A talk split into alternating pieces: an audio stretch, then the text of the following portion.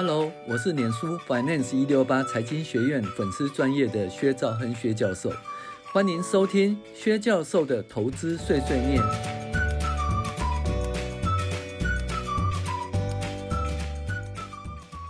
各位网友，大家好，我是薛兆亨薛教授。我们现在来讨论进阶财报分析第十五集，讲的是财产、厂房及设备分析重点。那财产、厂房及设备呢？同时，以前就叫做固定资产，所以我们可以讲说是固定资产的分析重点哈。好，那这里的分析重点呢，财产、厂房及设备属于营业上使用，会以出售为目的，所以必须营业使用的效能，也就是投资效益看是否如预期。那所以呢，第一件事情就必须要营业上使用啊。那如果说那个你的财产、厂房就是你的固定资产。呃，不是营业上使用的话，比如说你是要出租啦，或待出售或待处理的话，哈，或投资的，那基本上它就是一个投资资产啊，或者待处理的资产、待出售资产，不会放在财产、厂房及设备里面，哈。然后呢，既然是营业上使用呢，就必须看其营业使用的效能，也就是投资效益是否如预期啊。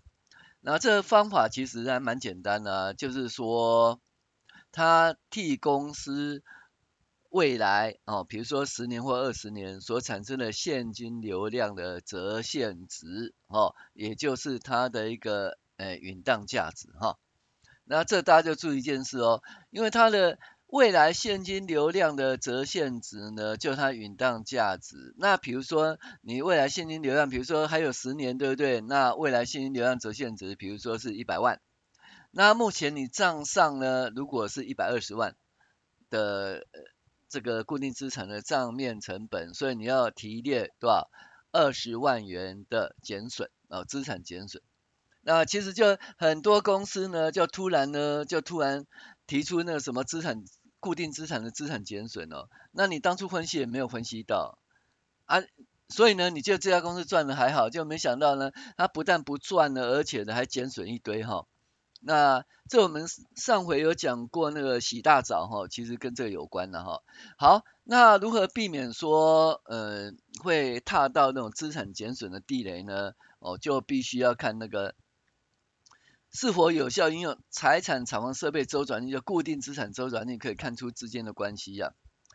那固定资产周转率呢？它基本上就是，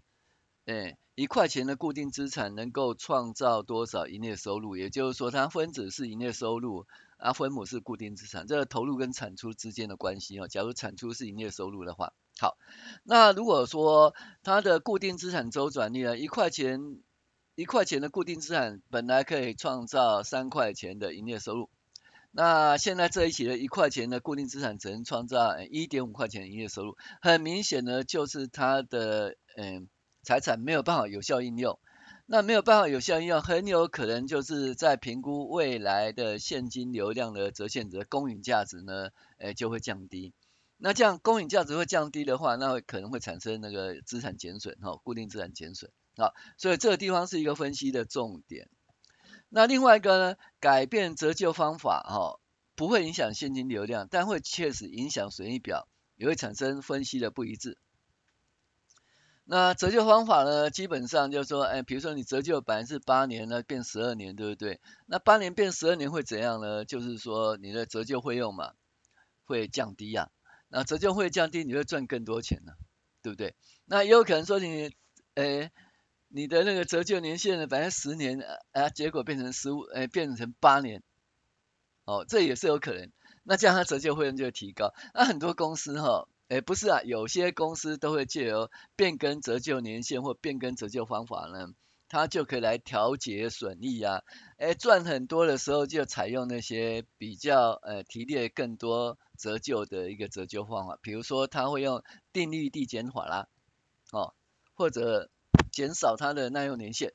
那赚很少的时候呢，他想赚多一点呢，他就用改变那个折旧方法，比如说，哎，就变成什么，哎，直线法啦，或者说，哎，折旧年限呢，本来是十年就变成延长到十五年，那折旧年限延长到十五年的话，它的固定成本就降低，它的折旧费用就降低。那折旧费用会降低的话，那公司就会赚更多钱哈。所以呢，改变折旧方法呢，它是不会影响现金流量了。哦，刚才讲是说，哎，那个，呃，固定资产周转率、财产、厂房、设备周转率是可能会影响到现金流量。哦，因为就未来的现金流量减少，因为怎么讲，呃。就它的投入产出没有当初疫情那么好，那没有办法那么有效的运用，所以未来现金流量会减少，哦，这是很可能的。但是改变折旧方法是不会影响到现金折流量，它只是一个折旧金额的改变。那我们都知道，那个我们在求出营业活动现金流量的话，是税后净利再加回折旧嘛。所以呢，你如果折旧提列多一点的话，比如说你折折旧本来提列两百万，税后净利是一百万，那你那个。你的税后净利加回折旧部分就三百万嘛。那如果说你折旧提列多一点呢，比如说，呃，折旧是两百五十万，那你税后净利呢就会从一百万变成五十万，因为费用增加了。所以五十万加两百五十万还是三百万，无论你的折旧金额提列多少哦，那你变换折旧方法，变换这个耐用年限呢，它基本上是不会影响到现金流量了。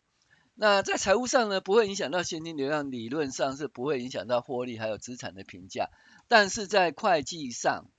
因为折旧费用降低呢，会使你的获利提高。那使你的获利提高呢，本益比，哎，那个每股盈就提高，本益比会降低。那大家觉得说啊，便宜啦，或者说折旧费用提高会使你的每股盈降低呀，那本益比就会提高，而且啊，贵了贵了要卖掉。这东西虽然不会影响到现金流量，可是因为会计盈会影响到会计盈余，那会计盈余呢会产生它的诶资金内涵 information content，information content 就是说它的那个会计诶会计盈余的内容变动或者某种会计方法的变动呢，呃会导致盈余的变动，这盈余的变动会反映在股价上面哈，OK，好。所以呢，对资本密集的产业产业而言呢，像高铁啦，或者像台积电啦，哦，或者是石化工业，折旧是主要的固定成本。那折旧对营业收入比重可能看出当年度的折旧复合程度，以及折折旧是否提列殆尽。那这个东西就很好玩了，就有些公司啊，像折旧已经提光了，折旧提光快快提光的话，基本上是零成本，因为。假如说折旧费用是占总成本很重要的因素，可是它折旧提光，比如台积电啊，很多那个就是也早期比较那个就是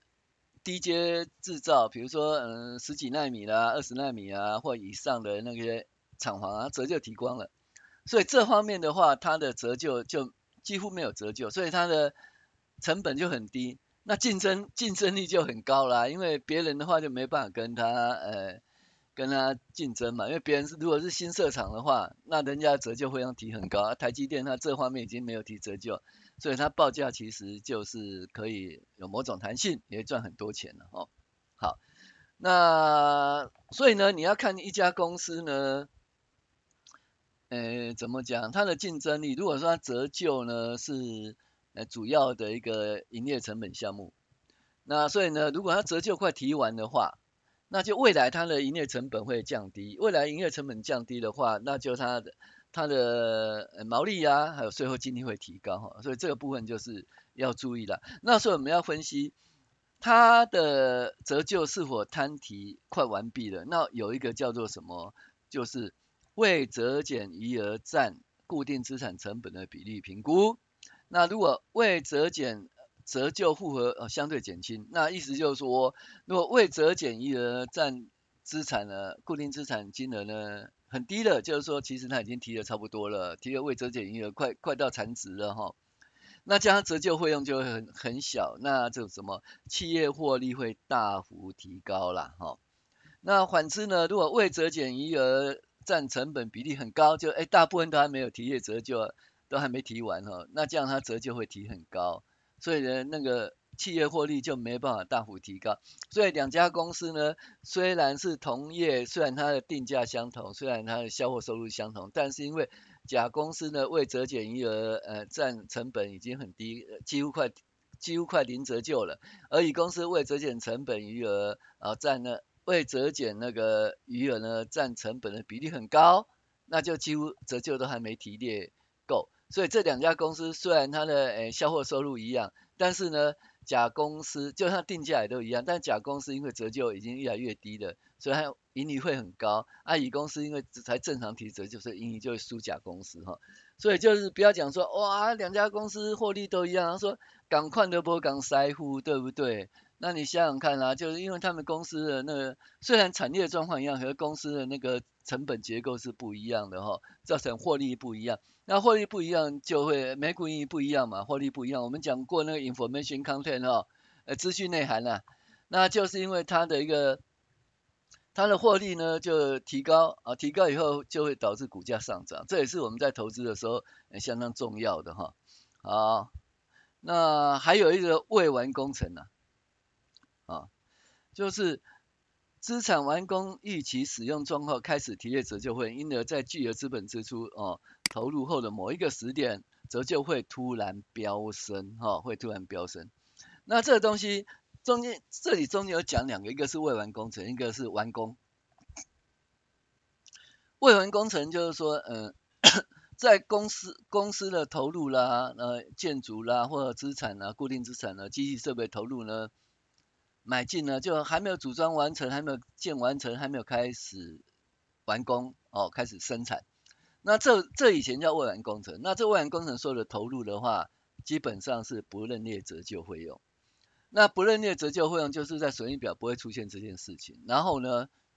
而且呢，在未完工程的时间，你投入的利息可以利息资本化啊，不但那个不用提列折旧啊，利息还不用列费用哦，所以这是很好的。可是。终究有一天嘛，对不对？终究有一天会完工，对不对？那那一天如果完工的话怎么办呢？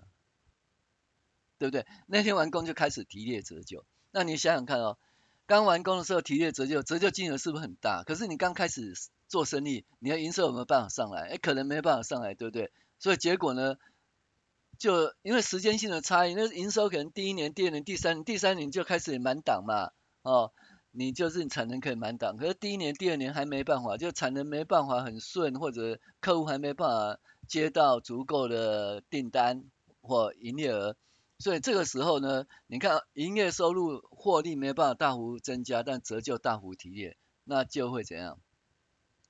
就会使那个获利降低，哦，那获利降低，我们讲的 information content 嘛，哦，资讯内涵，盈余的资讯内涵，那可能就。假如是一个有资讯内涵的一个会计资讯，那股价就会下跌了哈。这个东西也是要注意哦。然后我再提一下哈，第一个就是说，嗯，财产厂房及设备是营业上使用，所以呢，会就是不是营业上使用的话，比如说出售为目的、投资为目的、出租为目的的话，那可能叫出租资产。哦，就不叫那个固定资产了，那它可能叫做那个投资投资资产，它可能待处分资产，就不能列作折旧，呃，不能列作财产厂房及设备，哈、好，那第二件事情呢，就是说。这财产厂房设备，当然我们一般都是成本啊，买进成本减去折旧，又累积折旧，减去累积折旧以后，这个就是账面价值。但是实际上呢，我们在评估公允价值的时候，是用未来的现金流量的折现值来评估公允价值。那如果企业的呃怎么讲呢？未来现金流量呃变差的话，那公允价值就降低。那比如说你的账面价值是一百二十万，公允价值一百万，你要提列二十万的那个。减损，啊，减损。那二十万减损，当初你没注意到分析这个，结果突然二十万减损出来。我们讲的 information content，那内涵价格，呃，资讯的内涵价值，对不对？那你你有内你有内涵价值的，那导致就是当初没预计到会有这个减损发生，就一一公布以后导致股价下滑。那你要避免这种情形，你就必须要学会分析。那避免资产减损的。呃，突突袭呢，导致你股价下跌，你要用什么方法呢？基本上就是看它的呃固定资产周转率。那固定资产周转率就是一块钱固定资产可以创造多少营收嘛？那如果一一块钱固定资产是可以创造三块钱营收，现在变一块钱资产只能创造一块五的营收，那很明显呢，它的那个经济效能呢就是降低的。那经济效能降低，如果说未来现金流量下跌，那折现值会下跌，那可能产生减损，这部分你就必须小心固定资产周转率哈。呃，第二件事情就是说，它虽然不会影响到现金流量，可是折旧方法的改变或者折呃呃那个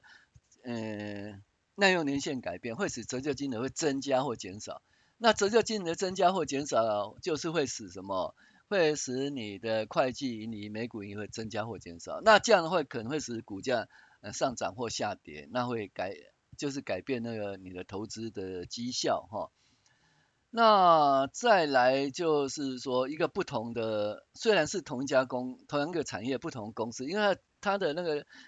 个别公司的状况不一样，就甲公司呢折旧已经快提完，甚至没有折旧。那乙公司呢还有折旧要提列一堆。虽然它的售价相同哈，那营业收入相同，但甲公司因为没有折旧，尤其在资本密集的话，那它基本上它的毛利啦、获利就很高。那乙公司就正常要提满折旧啊，所以毛利获利就比较少。所以你以为说两家公司的售价都一样啊？然后营业收入都一样，你就以为说，哎，两家公司的那个股价应该一样，不对不对。那甲公司因为它的那个折旧快提光了哈，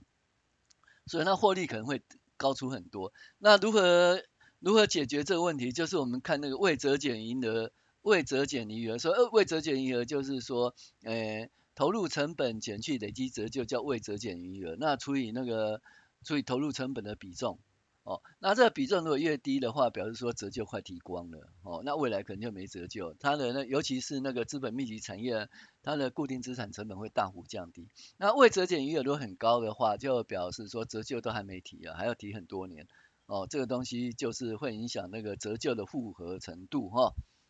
那另外一个就是在建工程啊，哦，还有。就是未完工程，而、啊、未完工程的时候，因为不用提列折旧，甚至它的那个利息可以资本化，不用任列利息支出。可是呢，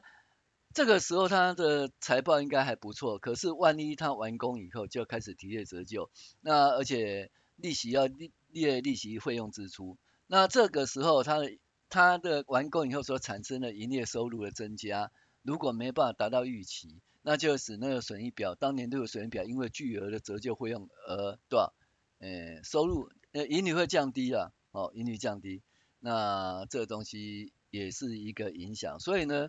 这个就是说我们在折旧财产偿还色变分析的时候要注意的重点。好，我是薛三薛教授，谢谢您的收听。